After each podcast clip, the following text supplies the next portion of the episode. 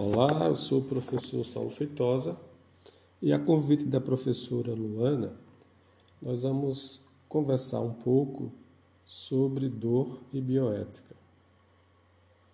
Inicialmente é importante a gente entender né, o lugar da bioética. A bioética pertence ao campo da ética aplicada, exemplo da ética ambiental, da ética dos negócios. E a bioética ela se coloca sempre como um suporte, como um apoio importante para a gente discutir e aprofundar dilemas éticos que emergem das relações sociais das sociedades diversas e a partir dessas reflexões poder também assumir um posicionamento, tomar decisões. Então, por isso ela se coloca como é, uma ética aplicada ela está é, sempre numa perspectiva de colaborar com a solução de conflitos éticos, de dilemas éticos. E hoje, para dialogar sobre dor e bioética, a gente vai é, recorrer a algumas teorias, pelo menos a duas teorias da bioética. A teoria principialista, que é muito conhecida é majoritária, e a bioética de intervenção, a teoria principialista tem sua origem nos Estados Unidos e a bioética de intervenção ela é originária aqui do Brasil e de modo mais particular da Universidade de Brasília, que é o seu lugar principal de produção de pesquisa, de conhecimento. Né? E antes de falarmos sobre a dor, é importante também a gente se situar na, na relação que existe entre dor e sofrimento, que em geral são tratados como se fosse um mesmo sentimento. Todavia, a dor pode ser compreendida mais a partir de uma experiência sensorial, enquanto o sofrimento é compreendido a partir dos afetos. Então, é a dimensão que a gente consegue apreender mais a partir dos afetos. E por que a gente vai falar sobre dor e bioética? Porque para nós o que importa, né, durante esse nosso processo de formação que vai nos ajudar a vivenciar as práticas agora e futuramente, já no exercício profissional, nos interessa o cuidado da dor. Essa reflexão nossa sobre a bioética é justamente tendo como referência o cuidado da dor.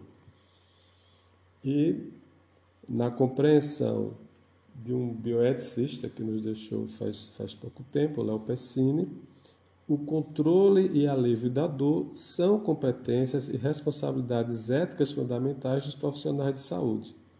Então, essa é uma obrigação de fazer do profissional de saúde. O profissional de, de saúde está obrigado, né, por um imperativo ético, a cuidar da dor, a promover o alívio da dor. Por essa razão, a gente considera importante refletir sobre o ponto de vista da ética, sobre o ponto de vista da, bio, da bioética, essa relação com a dor, que se traduz, no caso específico dos profissionais de saúde, na relação médico-paciente. E como nós falamos antes, nem sempre, nem sempre vão coincidir né, esses sentimentos de dor e de sofrimento porque o sofrimento ele realmente é uma, uma experiência, ele é o resultado, é o fruto de uma experiência vivenciada por cada pessoa, por cada ser humano, na sua totalidade. E vários é, pensadores, pesquisadores, é, filósofos refletem sobre o, o, sobre o sofrimento. Né? E o sofrimento não se, não se refere apenas né, aos seres humanos. Existe um, um, um, filósofo da atualidade que é muito debatido, é muito lido, é muito conhecido, que é o Peter Singer. Quando ele fala sobre o status moral do sofrimento, ele reflete sobre essa aplicação desse, desse status moral do sofrimento a todos os seres, inclusive aos seres não humanos. Então tem todo, toda uma reflexão que o Peter Singer elabora sobre é, o sofrimento dos animais e ele parte sempre do princípio que da mesma mesma, da mesma maneira, da mesma forma que o sofrimento é vivenciado por seres humanos, ele também é vivenciado por animais. Então, por isso, ele vai construir toda a sua reflexão é, filosófica na perspectiva da defesa dos animais, na perspectiva da, de considerar o interesse dos animais pelo não sofrimento. Então, ele parte do princípio da, da consideração de interesses para todos os seres que sofrem e, portanto, na compreensão dele, é, se a gente não admite sofrimento para humanos, a gente também não pode admitir sofrimentos para animais. Mas a nossa conversa hoje, ela vai estar voltada para o cuidado com os seres humanos, em especial. Né?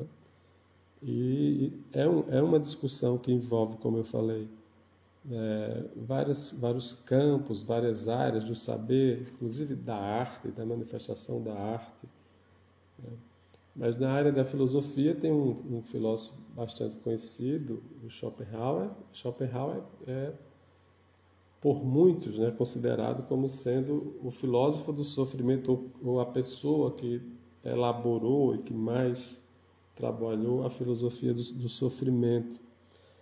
Ele é um filósofo que teve também muita experiência pessoal de sofrimento e a partir disso ele construiu toda uma abordagem filosófica. Né?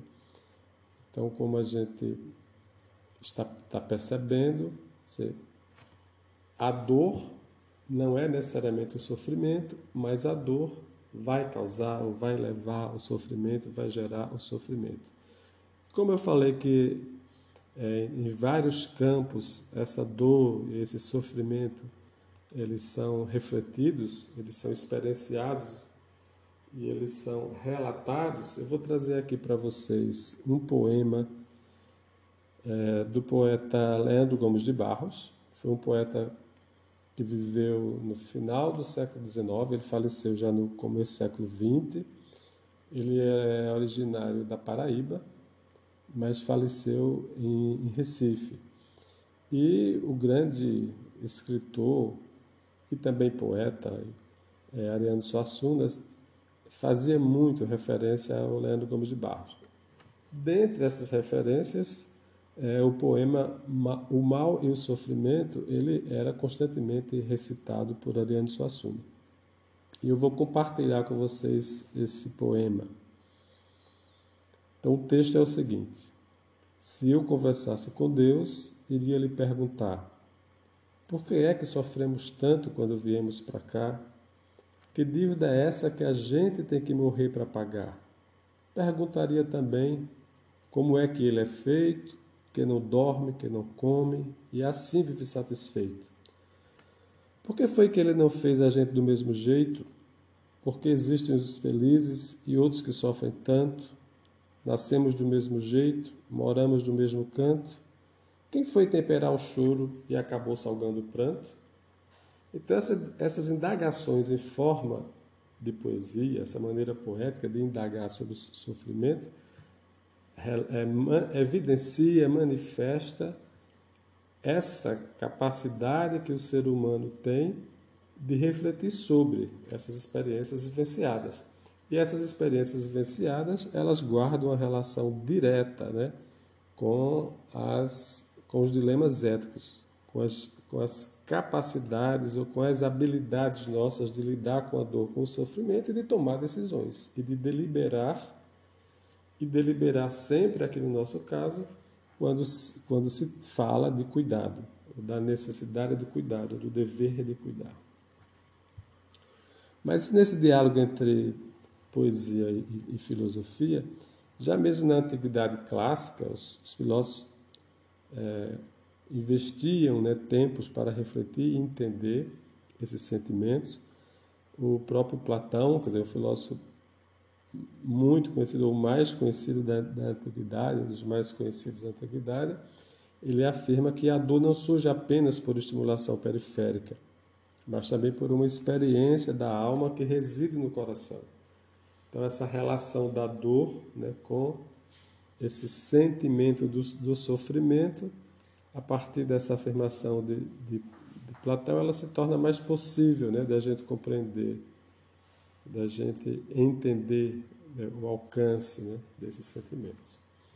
O poeta Carlos Drummond de Andrade afirma que a dor é inevitável e que o sofrimento é opcional. Então, é, isso, isso revela né, que a partir da dor que se sente, é, a maneira é, de processar ela em forma de, de, sofrimento vai depender de cada pessoa, né, de, cada ser que sofre né, aquela dor, que vivencia aquela dor. Mas se a gente considera essa afirmação do Carlos Drummond, é, de que a dor é inevitável e que é causadora de um, de um sofrimento, né, a gente poderia então fazer alguns questionamentos para refletir sobre alguns dilemas éticos. Né?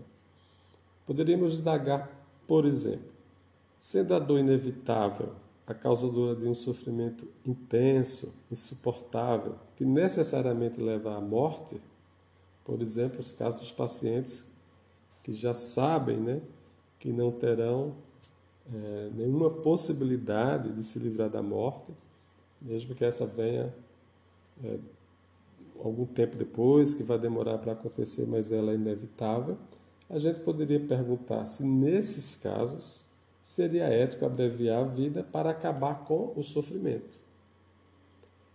Isso é uma reflexão que acontece né, sobre as discussões em torno da eutanásia, por exemplo. Portanto, a dor e a bioética, elas guardam essas relações diretas justamente porque a partir dessas indagações éticas, dessas reflexões éticas, é, o ser humano vai poder tomar decisões. E é claro que aí entra toda a questão das, das moralidades vigentes em cada sociedade e a própria questão mesma é, das legislações, né? o que é permitido, o que é proibido. Mas, independente da, da legislação, tem a maneira como cada um sente e vivencia a dor, cada um sente e vivencia o sofrimento. Há um, um antropólogo francês que também se dedica a entender a dor, a estudar sobre a dor, e ele é, nos apresenta a característica multifacetária da dor. Então a dor ela aparece de várias formas. Né? Ele diz que a dor é uma bússola que aponta o aparecimento de uma doença a ser tratada, que está submetida a muitos desregramentos que exigem desconfiança, indicando às vezes direções confusas que o homem tem toda a possibilidade de se perder. Então, essa é uma bússola que indica né, direções confusas, porque de fato a dor pode ter várias causas, várias origens. Portanto, ele fala dessa característica multifacetária. E ela é principalmente uma característica multifacetária porque é, ela é construída em ambientes sociais diferenciados, nos quais os seres humanos estão inseridos, e aí entram os vários aspectos antropológicos. Né? Então, o Le Breton vai falar sobre a ambivalência da dor, né? porque a dor não é apenas um fato fisiológico, né? mas é um, um fato de existência. Não é só o corpo que sofre, mas o indivíduo em sua totalidade sofre. E nas formas de cuidar dessa dor, de aliviar essa dor, ele também vai perceber uma pluralidade, uma multiplicidade né? De formas. Ele fala, inclusive, da eficácia simbólica no, no cuidado da dor. Por exemplo, a cirurgia espírita ou a quebra de feitiço, né? que coexistem no, no, no meio da mesma sociedade com essa medicina de ponta que a gente vivencia. Então, essas práticas é, culturais, as, que, às quais ele se refere, elas visam ordens diferentes de, de realidade, mas todas elas operam, atuam é, no cuidado né, da pessoa que sofre é, no cuidado da dor, na busca do alívio da dor. E culturalmente falando, nós sabemos que existem é, várias, várias experiências de dor, ou várias formas de vivenciar a dor. Né? E ele fala, o Le Breton se refere, por exemplo, à dimensão iniciática da dor. Né? E quando a gente está falando aqui de iniciação, a gente lembra alguns rituais de iniciação que ocorrem, por exemplo, entre os povos indígenas. Né? Aqui no Brasil nós temos na, na região amazônica o ritual da tucandeira, quando no, no, durante a realização desse ritual, os adolescentes colocam a mão num recipiente que está cheio por formigas e ele, e ele vai ser submetido, esses adolescentes serão submetidos né, a esse teste de resistência sobre a dor. Então, essa pode ser considerada uma dor iniciática. Né? A partir dali, ele transpondo aquele obstáculo, ele, ele enfrentando aquela realidade de dor, ele vai poder né, ultrapassar aquela barreira e se tornar agora um membro pertencente àquela sociedade. Então foi uma iniciação, foi uma dor que teve essa dimensão iniciática. Mas o Le diz que, em geral, é, toda dor tem essa dimensão iniciática e que essa dimensão iniciática ela vem sempre após o seu alívio. Né? Então, todo cuidador deve, deve ser um auxiliar no rito de iniciação, possibilitado pela dor do outro. Então, à medida que o cuidador, a cuidadora, é, colabora, contribui para que essa, essa dor seja aliviada, ele também está contribuindo com esse processo é, de iniciação, de passagem, de mudança, de transformação, se a gente considera é, a dor iniciática, desde aquela sofrida durante os ritos de passagem, é, até aquelas outras que acontecem em, momentos diferentes. Então, do ponto de vista mais filosófico, de uma abordagem filosófica, a gente também pode concordar que toda dor tem em si essa dimensão iniciática, embora ela seja mais própria né, dos próprios rituais de iniciação. Ele também fala de dores destrutivas, né, aquelas que são despersonalizantes, que são dores que dilaceram o indivíduo, né, que rompem a relação de unidade com o mundo, que contaminam sua relação com o próximo, que diminuem o gosto pela vida e ele dá exemplo como a dor oncológica, os ferimentos provocados por torturas, etc. Né? E também existem aquelas dores escolhidas e o sofrimento que são escolhidos. Né? No caso dos esportes, das tatuagens, das práticas de suspensão. Então a pessoa diz para ela própria que ela pode aguentar a dor né? e ela, ela procura esta dor. Então, por essas razões, a dor é modulada pelas circunstâncias, pela história, pela idade da pessoa. O que é intolerável na dor é o sofrimento, né? que ele pode ser terrível ou ele pode ser também insignificante. Então, esses graus de sofrimento, eles também vão estar contextualizados historicamente, culturalmente, socialmente. Também existem aquelas dores redentoras, né? Por exemplo, das religiões orientais que falam das, das dores merecidas. O próprio cristianismo né, ele difundiu é, essa noção, essa compreensão da redenção pela dor, quando construiu um enredo de como enfrentar a dor, né? É, na, na, na qual a relação da pessoa que sofre é, com o, Cristo, que é o libertador da dor. Né? A pessoa doente tem seu sofrimento amenizado, porque ela se identifica com, com o Cristo que também sofreu as suas dores. Né? Então, tudo isso que a gente está falando é para dizer que toda dor tem um significado ético. Há sempre a moralidade da dor. Toda dor sentida, ela faz brotar, seja secretamente ou não, um sentimento de injustiça, de punição, de castigo. E o alívio da dor é justamente o benefício recebido. Portanto, na discussão é, bioética, se a gente parte da perspectiva da bioética é, de intervenção, ao qual me referi anteriormente, essa bioética de intervenção ela tem uma inspiração numa ética utilitarista e a ética utilitarista vai se basear na tomada de decisões a partir das possibilidades de, de prazer e dor. Então, uma decisão ela vai ser eticamente aceita quando ela puder pra, produzir mais prazer do que dor. Então, esse, o, o cálculo final da intervenção ética deve resultar num saldo de prazer. Então, a bioética de intervenção se pauta por essa relação. Então, a gente, para tomar uma, uma decisão no exercício do cuidado, a gente tem que medir, né? verificar se aquela nossa intervenção ela vai gerar mais prazer do que dor. Já a bioética principialista ela vai, vai se pautar em quatro princípios, né? que são os princípios da beneficência, da não maleficência, da autonomia e da justiça. Então, é, a gente na intervenção, qualquer pessoa durante a sua intervenção no cuidado da dor tem que garantir que a beneficência ocorra, ocorra, mas também tem que garantir, tem que, garantir que não haja é, maleficência. Então, a beneficência ela tem que, ela está intrinsecamente ligada à não maleficência. Por isso, na intervenção, durante um tratamento terapêutico, durante o exercício de um cuidado, essas considerações devem ser feitas.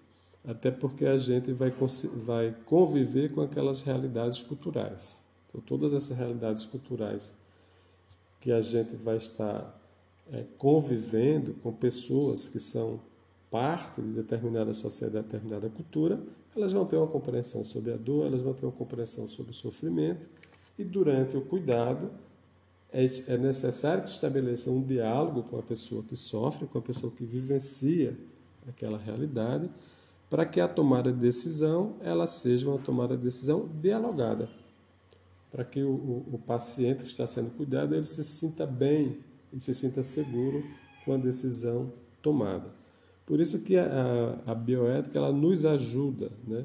nos ajuda a entender né, esse, esse paciente, a entender o contexto de que, em que vive esse, esse paciente e a partir de então a gente assumir determinadas atitudes médicas, no caso dos, dos profissionais médicos e médicas, e essas atitudes devem sempre é, ter uma uma indagação primeira de como proceder em relação à dor do outro ou da outra, como proceder em relação à dor do, do paciente, como proceder em relação ao sofrimento do, do paciente.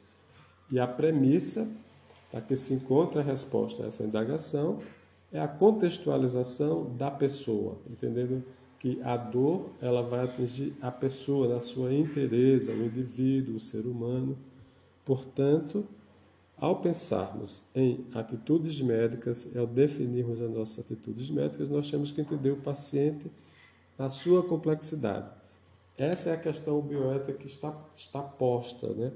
A bioética vai, vai, vai refletir sobre essa complexidade e essa complexidade se traduz nas moralidades, se traduz nos modos de existência, que são modos de existência individuais, mas dentro de um agrupamento, dentro de uma coletividade. Então, discutir é, na perspectiva da bioética sobre a dor, a gente precisa considerar todas essas intervenientes do processo.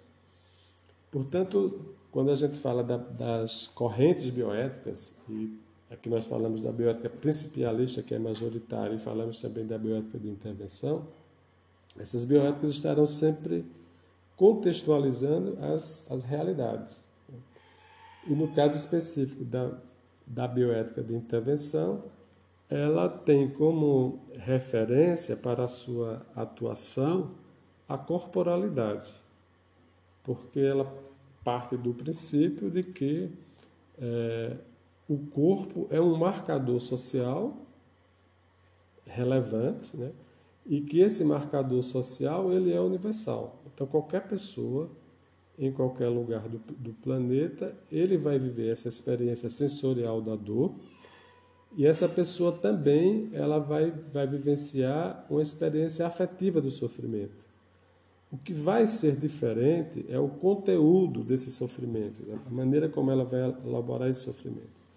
Mas, diante disso, considerando que a experiência da dor é, nos corpos é uma experiência universal, é, a gente entende também que o dever de fazer, a obrigação do cuidador né, de, de, de aliviar essa dor, ela está posta, ela é necessária que seja feita, mas para isso, considerando é, os conteúdos de, de cada contexto cultural, o cuidador precisa dialogar com o paciente ou com os pacientes e conduzir um processo de alívio da dor, que se vai se traduzir no projeto terapêutico, no processo terapêutico, em itinerários terapêuticos, tudo isso tem que ser dialogado com o paciente, respeitando a autonomia do, do, do paciente, respeitando as, as, suas capacidades de compreensão e de elaboração dessa dor, e a partir daí tomar é, as decisões que sejam de fato as melhores e que possam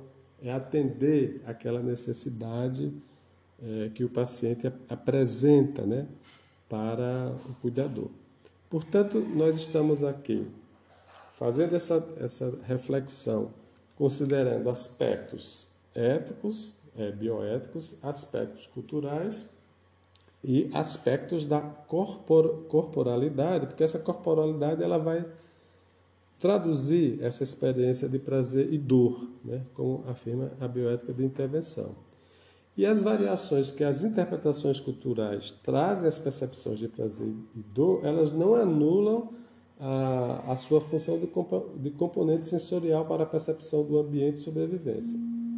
Ao contrário, né, a condição de elementos de aferição sensorial do ambiente e das relações confere à dor e ao prazer o papel de mecanismo básico do controle social em todas as culturas.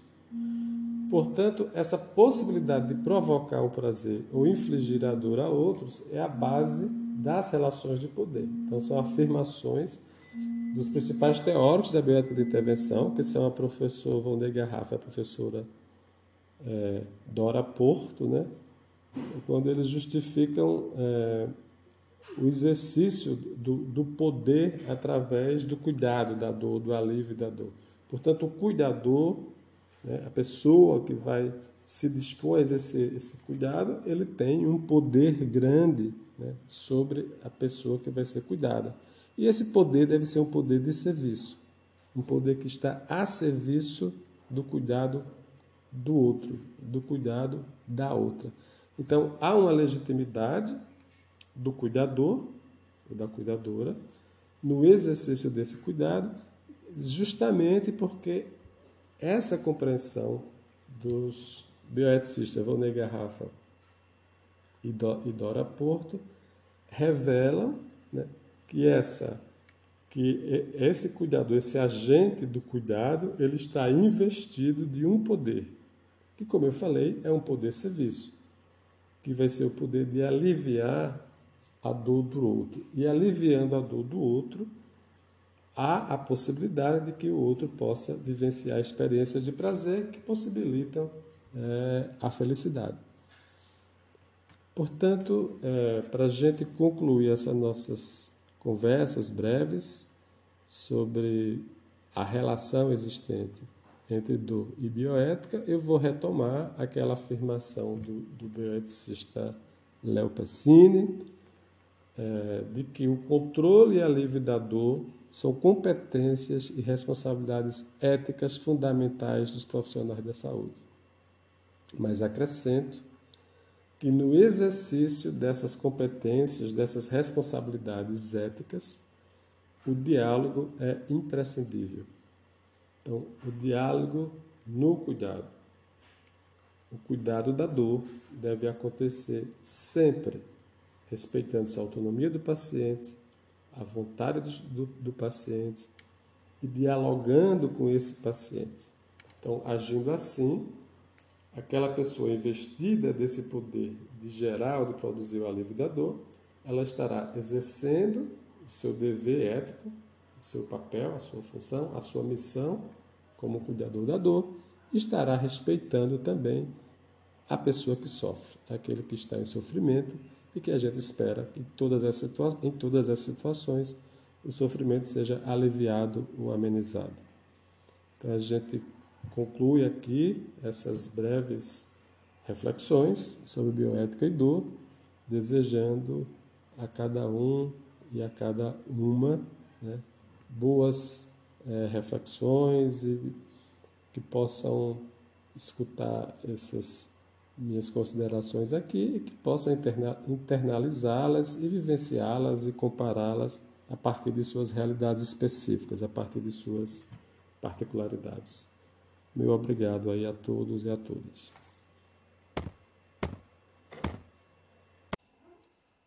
Olá, eu sou o professor Saulo Feitosa e a convite da professora Luana, nós vamos conversar um pouco sobre dor e bioética. Inicialmente é importante a gente entender né, o lugar da bioética. A bioética pertence ao campo da ética aplicada. Exemplo da ética ambiental, da ética dos negócios. E a bioética ela se coloca sempre como um suporte, como um apoio importante para a gente discutir, aprofundar dilemas éticos que emergem das relações sociais das sociedades diversas e a partir dessas reflexões poder também assumir um posicionamento, tomar decisões. Então, por isso ela se coloca como é, uma ética aplicada.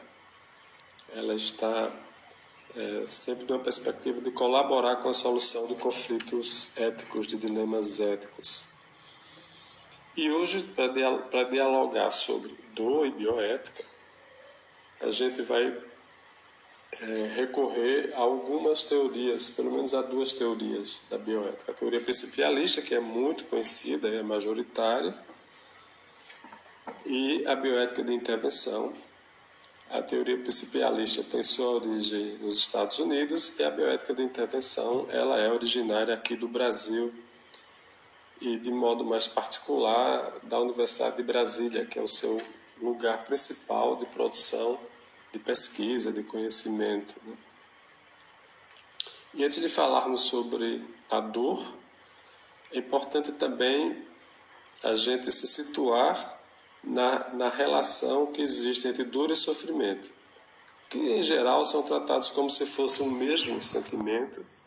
Todavia, a dor pode ser compreendida mais a partir de uma experiência sensorial enquanto o sofrimento é compreendido a partir dos afetos. Então, é a dimensão que a gente consegue aprender mais a partir dos afetos.